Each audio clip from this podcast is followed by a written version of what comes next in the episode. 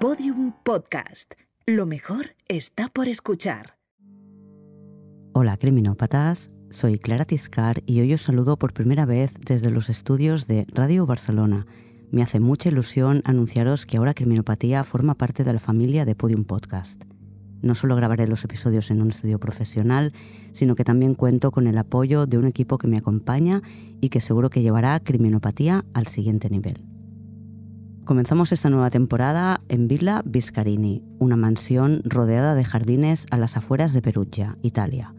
Algún gracioso llamó anoche sobre las 10 para decir que habían puesto una bomba en uno de sus baños. Avisaron a la policía que, por suerte, no halló rastro de explosivos en los baños ni en ninguna otra parte. Esta mañana, la señora Viscarino lleva un rato oyendo un teléfono que no localiza. Sale al jardín y allí suena más fuerte. Finalmente lo encuentra, pero no es de nadie de la familia.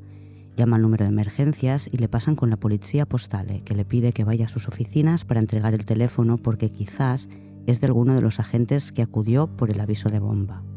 Sobre las once y media de la mañana, en la policía postale y tras cuatro averiguaciones rápidas, descubren que el teléfono no es de ningún agente, sino de una chica llamada Filomena Romanelli.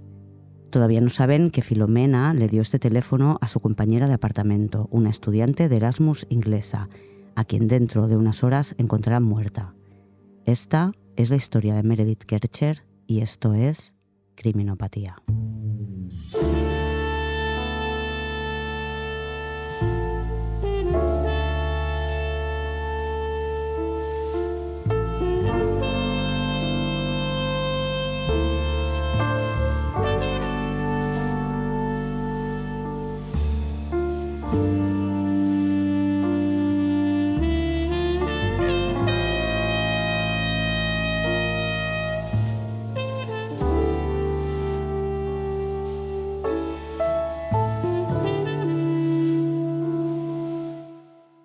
Viernes 2 de noviembre de 2007 y estamos en Perugia, en la región italiana de Umbria. Amanda despierta en casa de Rafaele. Aunque solo hace una semana que se conocen, siente que por primera vez en su vida se ha enamorado de verdad. Amanda Knox es americana, de Seattle, y ha estudiado escritura creativa dos años en la Universidad de Washington. En el instituto privado en el que estudió gracias a una beca, aprendió un poco de japonés y estuvo en Japón durante unas semanas como parte de un programa de intercambio. Habla alemán gracias a su abuela, una alemana que emigró a Estados Unidos, y en el segundo curso de universidad eligió italiano como lengua extranjera. Le gustó tanto que decidió pasar este curso en Italia perfeccionando el idioma. Está matriculada en la Universidad para Extranjeros y eligió Perugia, entre otras cosas, porque es una ciudad hermanada con Seattle. Llegó a Italia a mediados de julio, justo después de cumplir los 20 años, acompañada por su hermana Diana. Recorrieron el país antes de llegar a Perugia. Amanda trabajó y ahorró para pagar su viaje. No tiene beca ni recibe dinero de sus padres. Tiene un novio en Seattle que también va a pasar el año en el extranjero. Están en contacto frecuente y han acordado que ambos tienen libertad para conocer a otras personas durante este tiempo. Amanda, en Perugia, vive en una antigua casa de campo que tiene más de 300 años y que con el tiempo ha acabado rodeada de ciudad. Está situada en la parte alta de una colina, sobre un barranco. La casa está dividida en dos viviendas alquiladas a estudiantes. En el piso superior, que tiene una entrada independiente, viven Filomena Romanelli y Laura Mezzetti, de 26 años y mejores amigas desde que estudiaban Derecho. Ambas trabajan en despachos de abogados y han decidido alquilar las otras dos habitaciones a estudiantes extranjeras, a poder ser de habla inglesa para practicar con ellas. Amanda fue la primera persona que llamó para interesarse por el apartamento Vio a Laura colgando la oferta en el tablón de anuncios de su universidad y el 2 de septiembre fue a ver el apartamento con su hermana Diana. Le encantó. A cinco minutos de la universidad y el precio, 600 de fianza y 300 al mes, le pareció correcto. Nada más verlo, decidió quedarse con la habitación. Se instaló en vía de la pérgola número 7 el 20 de septiembre. Meredith es la cuarta inquilina de este apartamento. Tiene 21 años Está en tercero en la universidad donde estudia historia moderna, políticas e italiano. Quiere ser periodista, como su padre. Es inglesa, con una melena oscura y tiene un puntito exótico porque su madre es pakistaní. A Meredith le eligieron Laura y Filomena. Tenían dos chicas interesadas por la habitación y les pareció que Meredith, además de hablar inglés, tenía una personalidad que encajaba mejor con ellas. Meredith está en Perugia gracias a una beca Erasmus. Eligió Perugia pudiendo haber elegido Roma o Milán porque prefería estar en una ciudad pequeña y porque Perugia tiene un festival anual de chocolate. Como Amanda, Meredith trabajó un año en Gatwick para poder pagar sus gastos durante su año en Italia. Meredith y Amanda tienen cosas en común. Son hijas de padres separados, han trabajado para ahorrar y pagarse este viaje y ambas eligieron Perugia porque creyeron que sería más segura que una gran ciudad.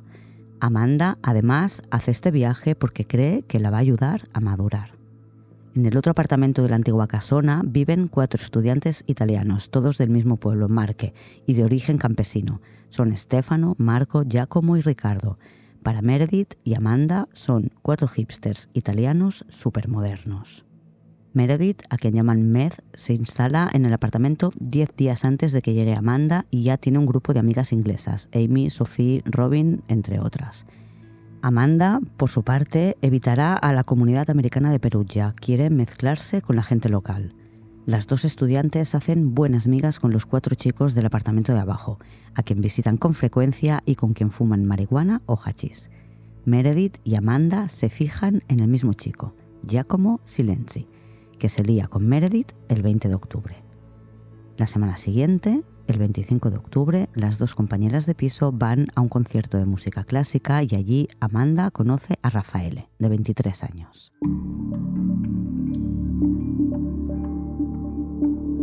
Amanda trabaja por la noche en el pub Le Chic. Un chico africano que conoció en un cibercafé, un tal Juve, le dijo que tenía un amigo que acababa de abrir un bar y necesitaba camareras. Así que Amanda trabaja los martes y los jueves en el pub Le Chic, propiedad de un inmigrante del Congo, Patrick Lumumba. El día que conoce a Rafaele, un jueves, él la acompaña al pub y la espera al salir. Van a dar un paseo para ver la luna llena sobre el paisaje de Perugia. Después van a casa de Rafaele, se fuman un porro y tienen sexo. Dicen que para él es la primera vez. Desde esa noche, Amanda duerme en casa de Rafaele. Una semana después de conocer a Rafaele, el viernes 2 de noviembre, Amanda llega a casa y se encuentra la puerta abierta. La casa necesita muchos arreglos, entre ellos las contraventanas que no cierran bien y la puerta de entrada que solo aguanta cerrada si le das la vuelta a llave. Amanda no encuentra a nadie en el apartamento. Y aunque lo de la puerta abierta de par en par no le parece normal, tampoco le da mucha importancia piensa que quizás una de las chicas ha salido a bajar la basura y volverá enseguida. Va a su habitación para coger ropa limpia y después al baño para ducharse. En el suelo y en el lavabo ve un par de gotas de sangre. No se extraña mucho, ella misma sangró un par de días antes al hacerse nuevos agujeros en las orejas. Quizás alguien se ha cortado o es sangre menstrual. No le da importancia. Al salir de la ducha, sin embargo, una mancha de sangre en la alfombra azul, bastante más grande que las que ha visto antes, sí que le llama la atención. Después de vestirse, va al otro baño para secarse el pelo. Allí se da cuenta de que alguien ha usado el inodoro y no ha tirado de la cadena. Está lleno de heces. Este es el detalle que convierte todos los detalles anteriores en algo extraño y se siente incómoda en la casa coge un producto de limpieza y se marcha a casa de Rafaele, que vive a cinco minutos.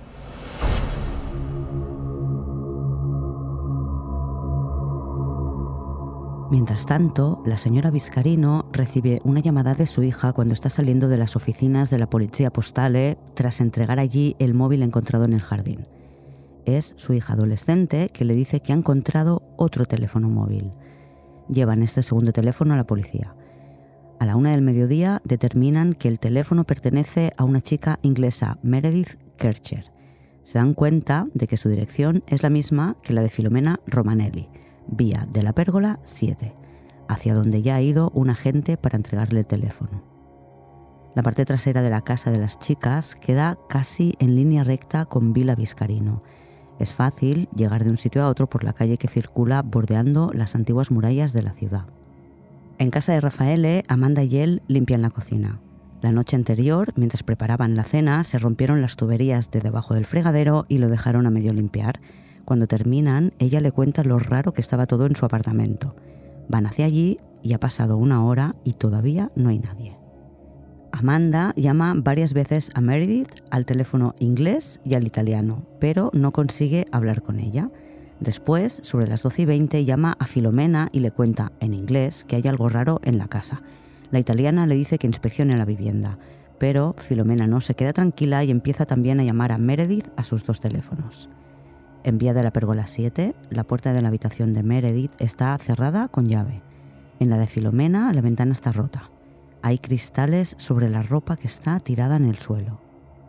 Rafael y Amanda llaman a la puerta de la habitación de Meredith, pero no responde nadie. Amanda mira por el agujero de la cerradura, pero no ve más que la esquina de la cama. Busca por si desde alguna ventana pudiera ver dentro de la habitación, pero es imposible. Deciden ir al piso abajo para ver si Giacomo sabe algo de su chica.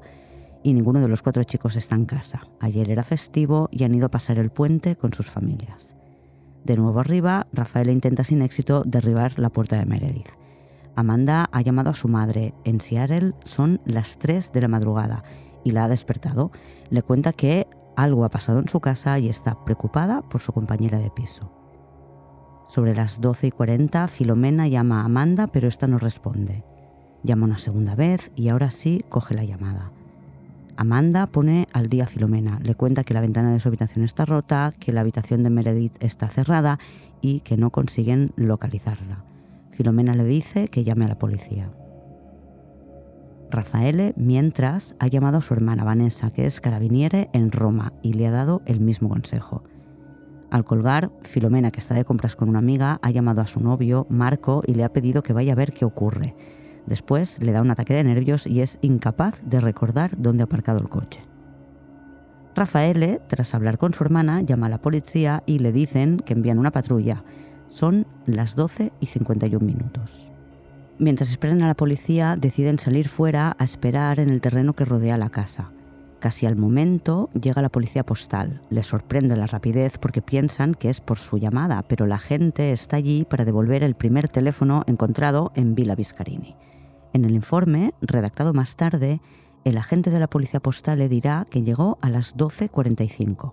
Más adelante lo cambiarán para decir que llegó a las 12.35, lo que situaría en la escena a la gente 15 minutos antes de que Rafaele llamara a la policía, antes incluso de que Filomena llamara a su novio para pedirle que fuera a la casa.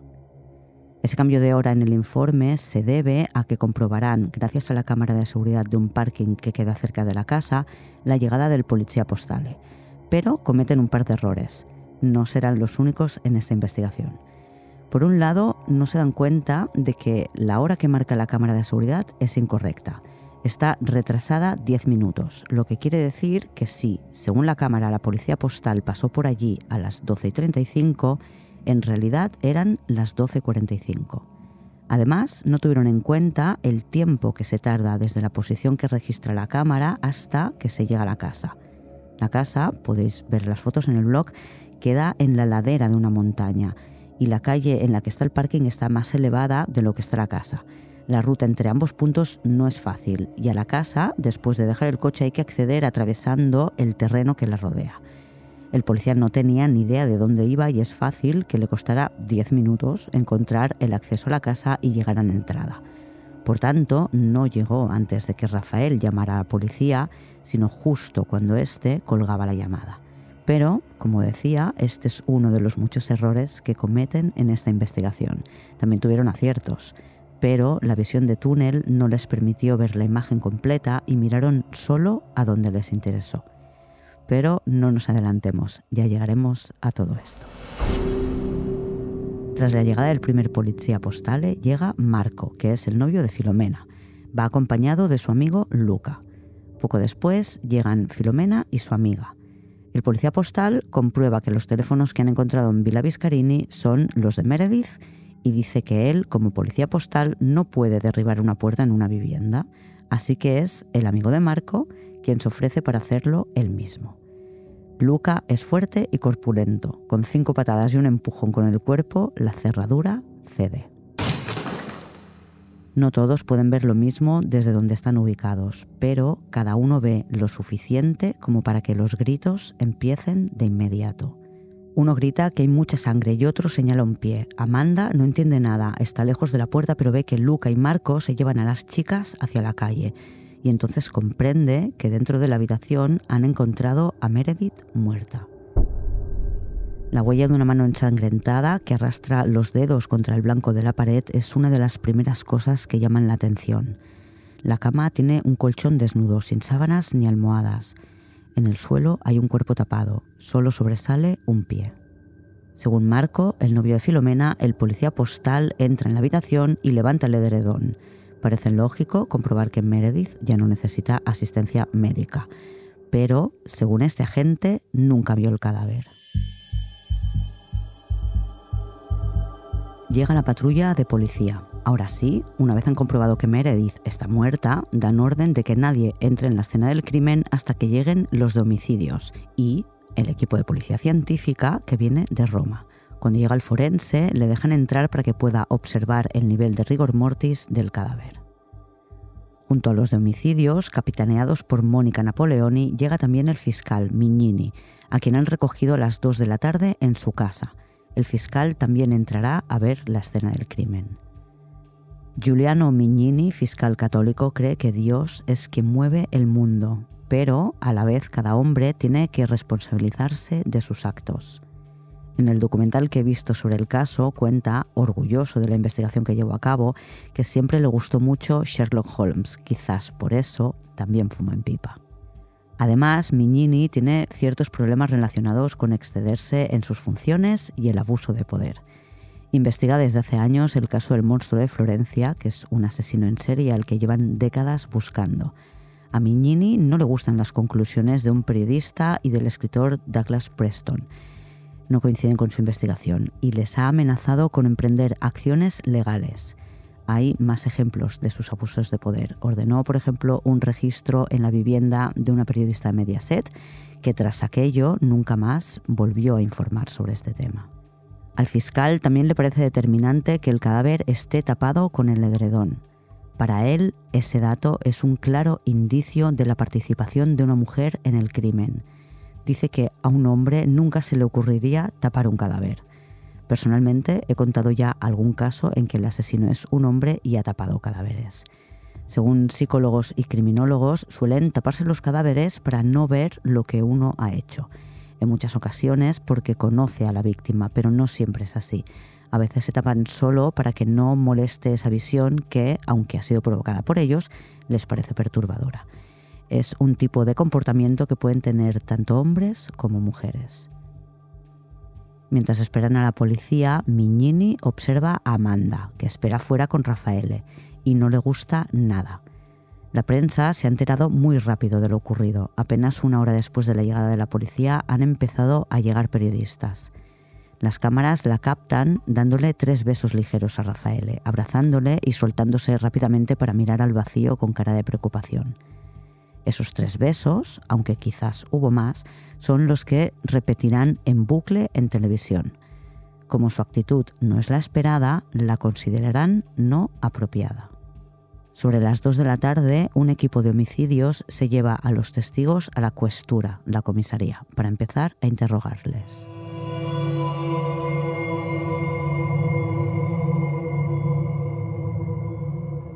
Los padres de Meredith se enteran por las noticias. La madre, Arlene, que vive en Surrey y hace 10 años que se divorció del padre, John, ve que han matado a una chica inglesa en Perugia y llama a su exmarido. Ambos tratan de localizar a su hija por teléfono, pero salta directamente al buzón de voz. Al cabo de media hora da línea, pero ella no responde. John Kercher, que recordemos es periodista, llama a los periódicos con los que ha trabajado y pregunta qué saben. Cree que es la forma más rápida de descubrir algo. Le dicen que en una hora llame de nuevo para ver qué pueden descubrir. Cuando lo hace, le informan de que la policía tiene el teléfono de la chica que ha muerto y que han contactado con alguien en Inglaterra. John siente una mezcla de alivio y malestar. La familia que ha recibido trágicas noticias no es la suya. Pero, a pesar de eso, pasa media hora más junto al teléfono por si Meth devuelve las llamadas. El teléfono suena y él contesta de inmediato esperando que sea su hija. Pero quien llama es una chica del periódico y le dice que en Italia el nombre ya está en todos los medios. Es Meredith. Cuando al cabo de una hora John llega a casa de Arlene, ya están allí sus otros tres hijos, John, Lyle y Stephanie. Alguien del Ministerio de Exteriores les ha confirmado la trágica noticia. Viajarán a Italia al día siguiente. La policía les escoltará hasta la morgue y les acompañará en esos trámites un intérprete que proporciona el consulado británico a la familia. Son la madre y la hermana de Meth quienes reconocen el cadáver porque el padre no tiene fuerzas para hacerlo. El fiscal Mignini todavía recuerda cómo Arlene pidió permiso para darle un último beso a su hija. Volvamos a la escena del crimen. La policía científica de Roma llega casi a medianoche. Para entonces son varias las personas que han entrado en la habitación a pesar de que dicen que la ha preservado. Los expertos de Roma proceden a fotografiar la escena y permiten al forense destapar el cadáver. El edredón que cubre el cadáver de Meredith es el mismo que usaba en su casa de Inglaterra. Meredith está desnuda de cintura para abajo, no lleva sujetador y tiene la camiseta levantada por encima de los pechos. Su asesino ha metido algo debajo de sus caderas, parecen toallas y almohadas. Tiene una pierna estirada y la otra con la rodilla doblada y caída hacia un lado. Su vagina, bien visible por las piernas separadas y los cojines que le han puesto bajo la pelvis, presenta una depilación completa. La cabeza está ladeada, los ojos abiertos y tiene un corte en la garganta que parece ser lo que le ha provocado la muerte. Se ha formado un charco de sangre bajo ella. Uno de sus brazos está doblado, la mano cerrada con el puño ensangrentado cerca de su cara. Además tiene heridas y moretones. Meredith luchó contra su agresor, pero una vez seccionada la garganta, la batalla estuvo perdida. Las toallas que tiene bajo el cuerpo están empapadas en sangre, como si alguien hubiera intentado detener la hemorragia con ellas. En la almohada encontrarán una mancha de semen y un par de huellas de calzado.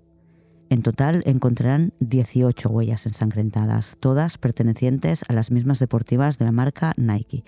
Dos de estas huellas están en la almohada, quizás se hicieron al intentar colocar las almohadas debajo de las caderas. Las otras 16 están en el suelo del apartamento. Solo una de ellas no es visible a simple vista y tendrá que ser revelada con luminol. Junto al cadáver encuentran también el sujetador que llevaba Meredith. Está lleno de sangre y roto, se lo arrancaron. La conclusión in situ es que lo tenía puesto cuando la mataron. En el baño grande, el que comparten Laura y Filomena, todavía están las heces que hicieron sospechar a Amanda y de las que podrán obtener un perfil de ADN. La ventana que está rota es la de la habitación de Filomena. Filomena dice que cerró esa ventana, pero no pudo hacer lo mismo con las contraventanas porque estaban rotas, así que solo las dejó ajustadas. La policía comprueba que hay cristales dentro de la habitación y en el antepecho del muro, pero la ventana es de dos hojas y se abre hacia adentro. Por tanto, podrían haberla roto desde la habitación y hacer que los cristales cayeran en el interior. En la pared exterior, por donde se supone que ha trepado el asesino antes de romper la ventana, no encuentran ningún tipo de huella que evidencie que alguien ha subido por ahí. Por eso sospechan que quizás es un montaje, que esa escena ha sido creada para dar a entender que el agresor entró por ahí y que en realidad es alguien a quien Meredith conocía.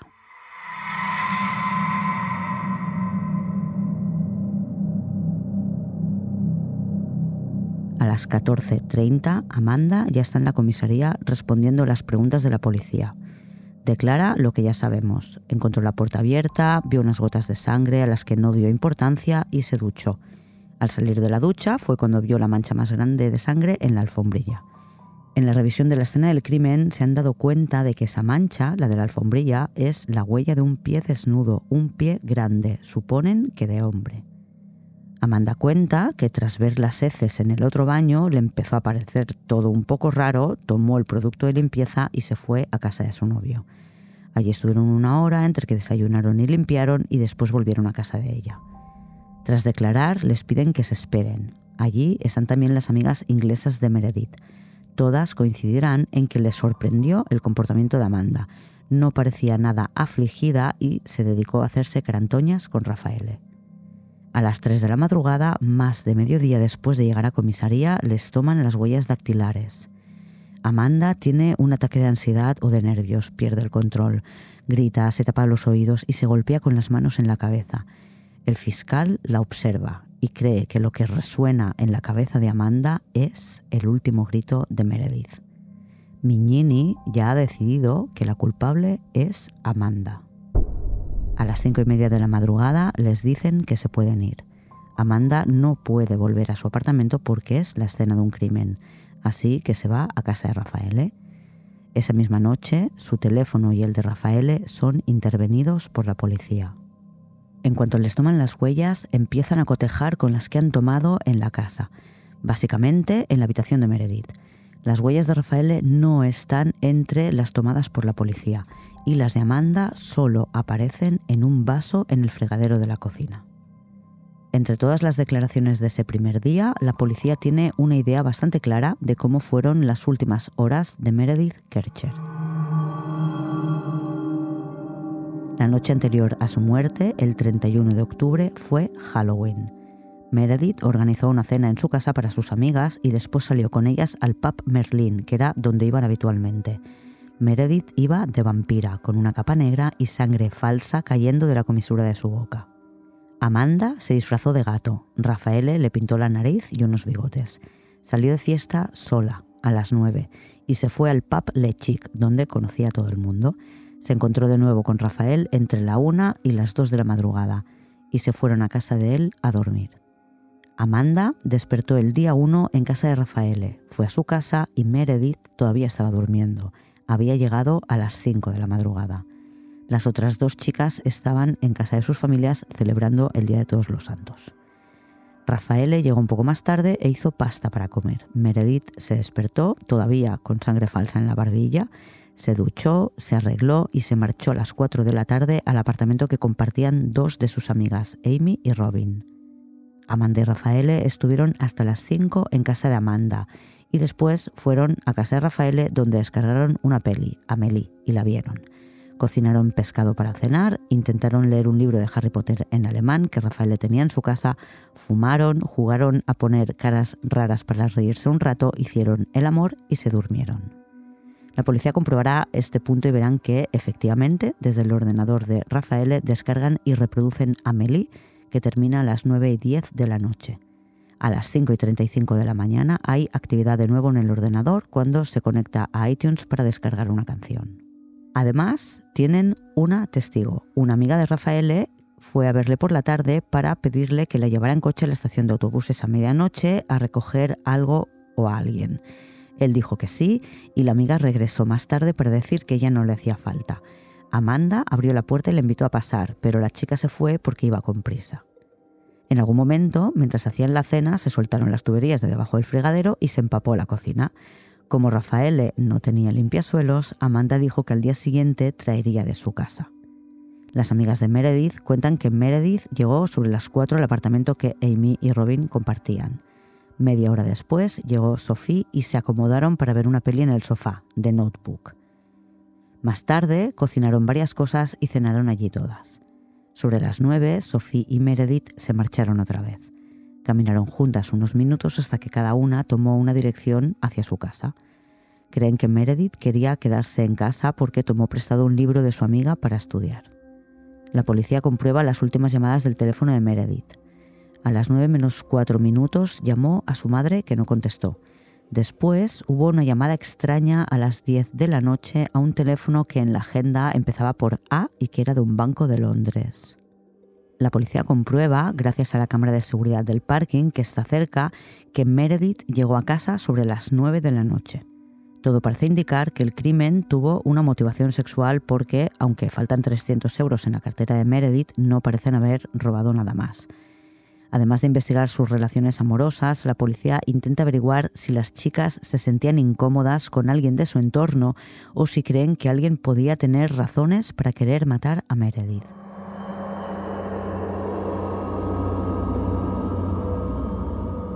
Sus amigas explican que muy cerca de la casa hay un descampado donde los yonkis van a drogarse. Hablan también de la gente que han conocido en Perugia. Casi todas piensan en un mismo chico. Es un marroquí al que llaman Shaki y tiene un modus operandi muy concreto. Les ofrece llevarlas a casa en moto, pero en realidad conduce hasta casa de él y les pregunta si quieren subir. Cuando ellas dicen que no, él intenta persuadirlas durante un buen rato. No ha forzado a ninguna de ellas, siempre acaba aceptando el rechazo y las lleva a casa. No se les ocurre nadie más que pueda parecer sospechoso, pero tampoco saben a quién puede haber llevado a Amanda a casa. Dicen que alguna vez ha llevado a sus amigos. La policía les pide que hagan una lista de los hombres extraños a los que Amanda ha invitado a casa y al final solo son un par. Un amigo que tiene un cibercafé y otro, Juve, que es quien le consiguió el trabajo en el pub. A Shaki lo localiza la policía esa misma noche. Le llevan a la cuestura y le interrogan. Asegura que durante la noche el día antes estuvo en su puesto de trabajo en una pizzería hasta medianoche. La policía comprueba la coartada y le deja en libertad. Interrogan también a los chicos del piso de abajo. Todos estaban con sus familias, pero la policía inspecciona su vivienda y encuentran sangre en una de las camas y una pared. Los chicos no saben de qué es, pero piensan que quizás es del gato que tenía una herida. La policía no cree que un gato herido haya podido dejar manchas de sangre en la pared, pero tras analizarla comprobarán que efectivamente es sangre felina.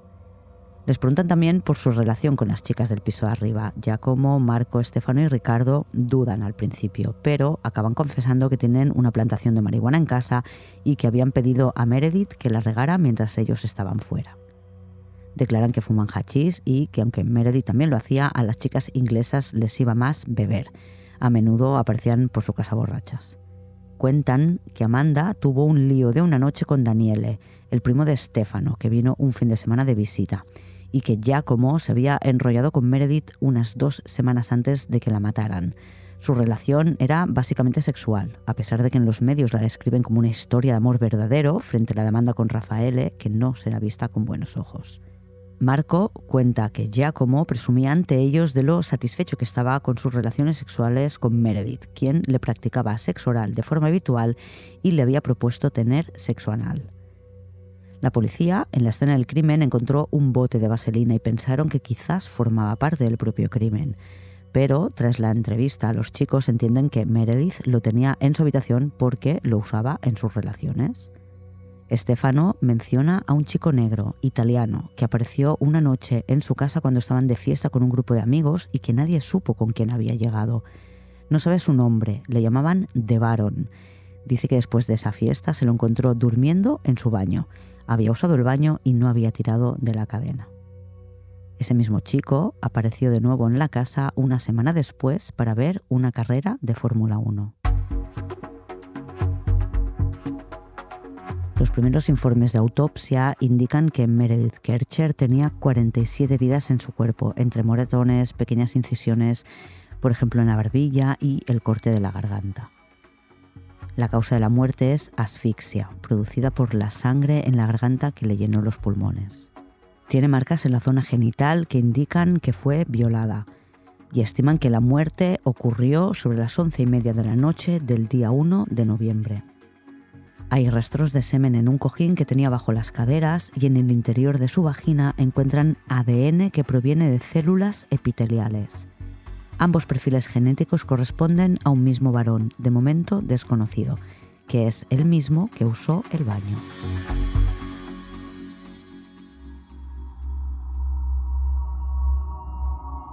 En su segundo interrogatorio, el 3 de noviembre, a las 14.30, Amanda miente un poco a la policía. Les dice que no fuma y que nunca ha visto a Meredith hacerlo y que los chicos de abajo no tenían interés en ellas. Amanda, que no puede entrar en su casa, necesita algo de ropa. Está usando chandals y camisetas de Rafael, pero necesita ropa interior porque además tiene la regla y ha manchado la que llevaba puesta desde hace ya un par de días. En el centro de Perú, ya en una tienda barata, compra ropa interior. Amanda trabaja dos días a la semana, es una persona frugal, solo tiene 4.000 euros en el banco, con los que se supone que tiene que pasar otros nueve meses en Italia, así que compra lo imprescindible, un par de bragas. Las imágenes de Rafaele y Amanda mirando tangas en la tienda son la noticia del fin de semana. Matan a su compañera de piso y ella va a comprarse lencería sexy. Sus dos compañeras de piso, que conocen el sistema italiano y tenían representante legal el mismo día 2 de noviembre, tras hablar con el fiscal se dan cuenta de que Amanda es considerada sospechosa por los investigadores y deciden cortar la relación con ella. La familia de Amanda está preocupada por ella. Su tía le sugiere que se marche de Italia. Por lo menos debería ponerse en contacto con la embajada americana. Amanda no hace ni caso. El domingo 4 de noviembre, Amanda y Rafaele vuelven a comisaría para responder las mismas preguntas. Después de leer en los periódicos una entrevista a Stefano contando cómo Amanda se acostó con su primo cuando vino de visita. Por petición de la policía, Amanda hace una lista de los chicos a los que ha invitado a casa. De los cinco nombres de la lista, con ninguno ha tenido un lío. La policía pide a las tres compañeras de piso de Meredith que vuelvan a la casa con ellos. Quieren identificar el cuchillo con el que mataron a Meredith. Para Amanda es un golpe de realidad y le da otro ataque en la cocina. Mientras abren el cajón de los cuchillos, empieza a temblar y a sollozar. La tumban en el sofá hasta que se recupera. Más tarde, desde casa de Rafaele, Amanda envía un mail a las 3.45 de la madrugada del día 4 de noviembre contando a 25 personas, entre amigos y familia, su versión de los hechos, tratando de tranquilizarles. El lunes 5 de noviembre, Amanda trata de volver a la normalidad y va a clase por la mañana. Después se encuentra a Patrick, su jefe, por la calle, que le pregunta si tiene interés en hablar con algún reportero ella rechaza la propuesta y se va a casa de Rafaele. A las 8 de la noche, en la escalinata de la iglesia, se ha organizado un encuentro para velar a Meredith, pero Amanda no va. Están en casa de Rafaele, donde, como es habitual, se fuman un porro. Después se van a cenar a una pizzería. Están allí cuando a las 10 de la noche llama la policía al teléfono de Rafaele pidiéndole que vaya de nuevo a declarar. Él pregunta si puede terminar de cenar y le dicen que sí. Amanda va con él.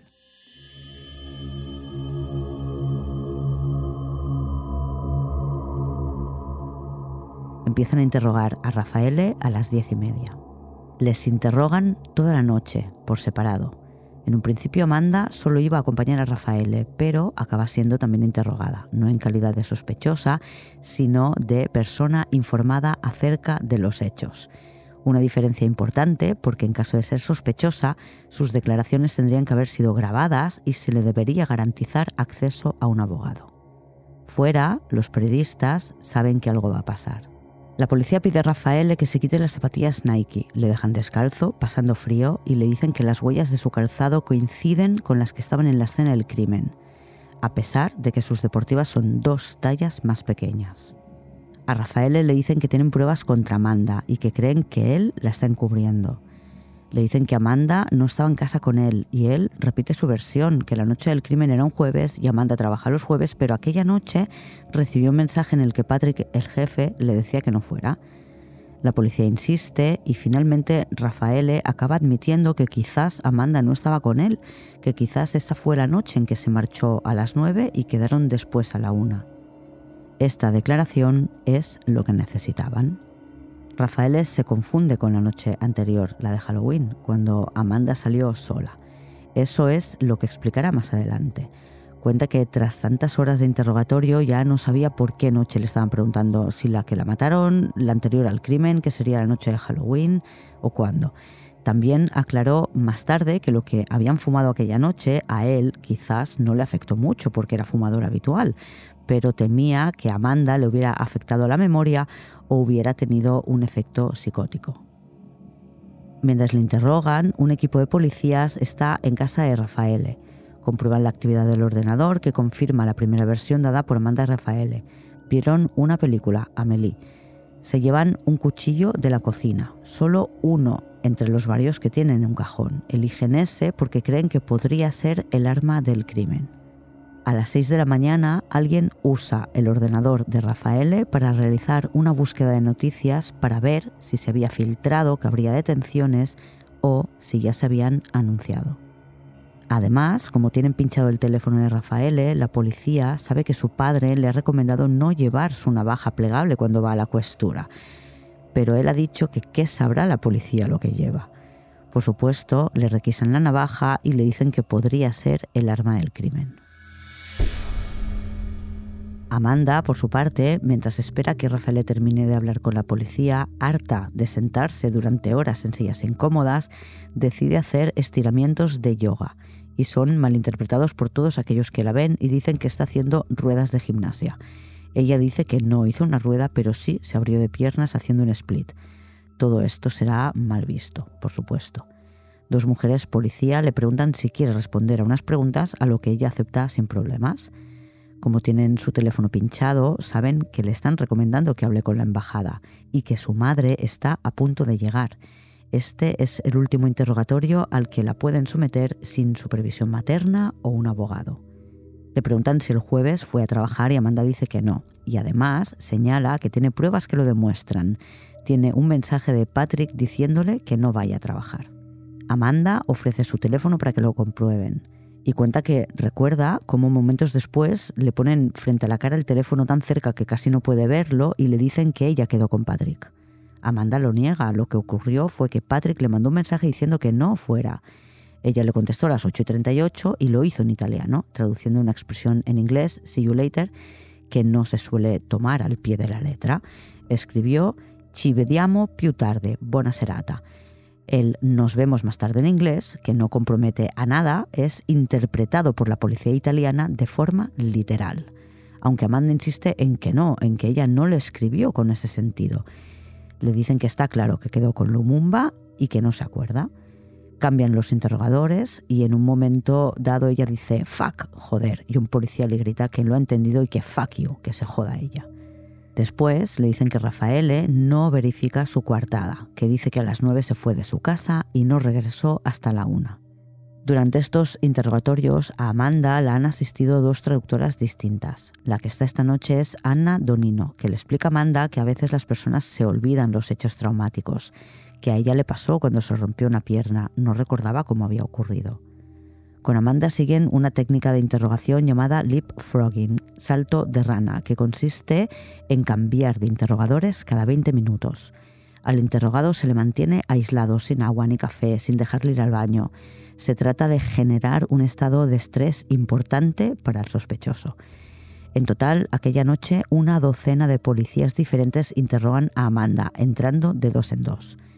Amanda contará que mientras la interrogaba, una mujer policía la golpeó en la parte trasera de la cabeza mientras le gritaba que dijera la verdad. Amanda recuerda que se desmorona. Visualiza la calle donde vive Rafaele, la cazadora de Patrick y un grito de Meredith. Y llega a la conclusión de que lo que le pasa es que está recordando el asesinato. La traductora tenía razón, casi lo ha borrado de su mente, pero lo vivió. Fue Patrick quien la mató. Amanda firma su primera declaración a la 1.45 de la madrugada del día 6 de noviembre diciendo que aquella noche vio a Patrick Lumumba que le había enviado un mensaje diciendo que no fuera a trabajar, que el pub estaba cerrado. Ella le contestó que le vería más tarde, así que se despidió de su novio diciendo que iba a trabajar. Como veis, no tiene ningún sentido. Se encontró con Patrick en una cancha de básquet y no recuerda si Meredith ya estaba allí con ellos. Después, Patrick, que estaba pillado por Meredith, tuvo sexo con ella, y Amanda dice que recuerda confusamente cómo él la mató. Tras la declaración, la versión oficial es que avisan al fiscal, que ya estaba durmiendo en su casa, aunque hay fuentes que dicen que él ya estaba allí. El fiscal también quiere interrogar a Amanda. Le parece que la chica es anárquica y hostil con la autoridad. A las 5 y 45, Amanda firma una segunda declaración autoinculpatoria. El fiscal ordena la detención de Amanda, Rafaele y Patrick. Tanto con Rafaele como con Amanda han usado un método llamado RAID para conseguir la confesión. Sirve para presionar psicológicamente a los sospechosos. El problema es que la presión psicológica puede llevar a confesiones falsas. Requiere que el sospechoso se sienta vulnerable. Con Amanda lo consiguen cambiando los interrogadores cada 20 minutos y empezando un interrogatorio nuevo cada vez, además de tener que declarar en un idioma que no domina. Una vez tienen al sospechoso con las defensas bajadas, le muestran pruebas falsas. En el caso de Amanda le dicen que Rafaele no le da coartada y usan el propio mensaje que escribió Amanda como prueba.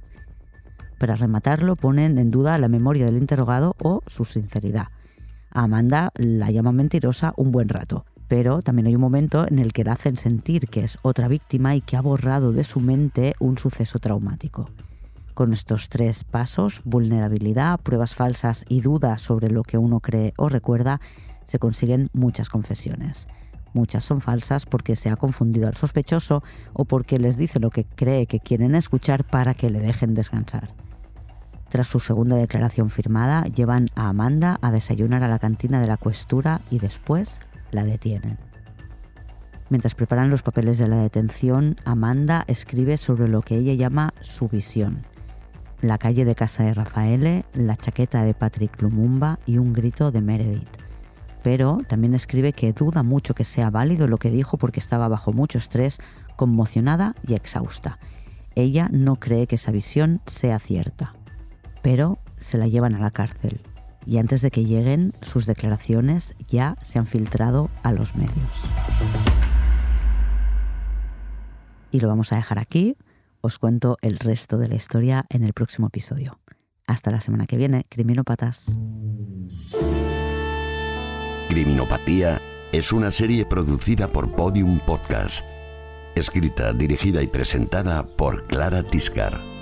Diseño sonoro, Pablo Sánchez. Editora jefa, Ana Rivera. Editor creativo, Eugenio Viñas. Producción ejecutiva, Lourdes Moreno Cazalla. Todos los episodios en podiumpodcast.com y en todos los agregadores.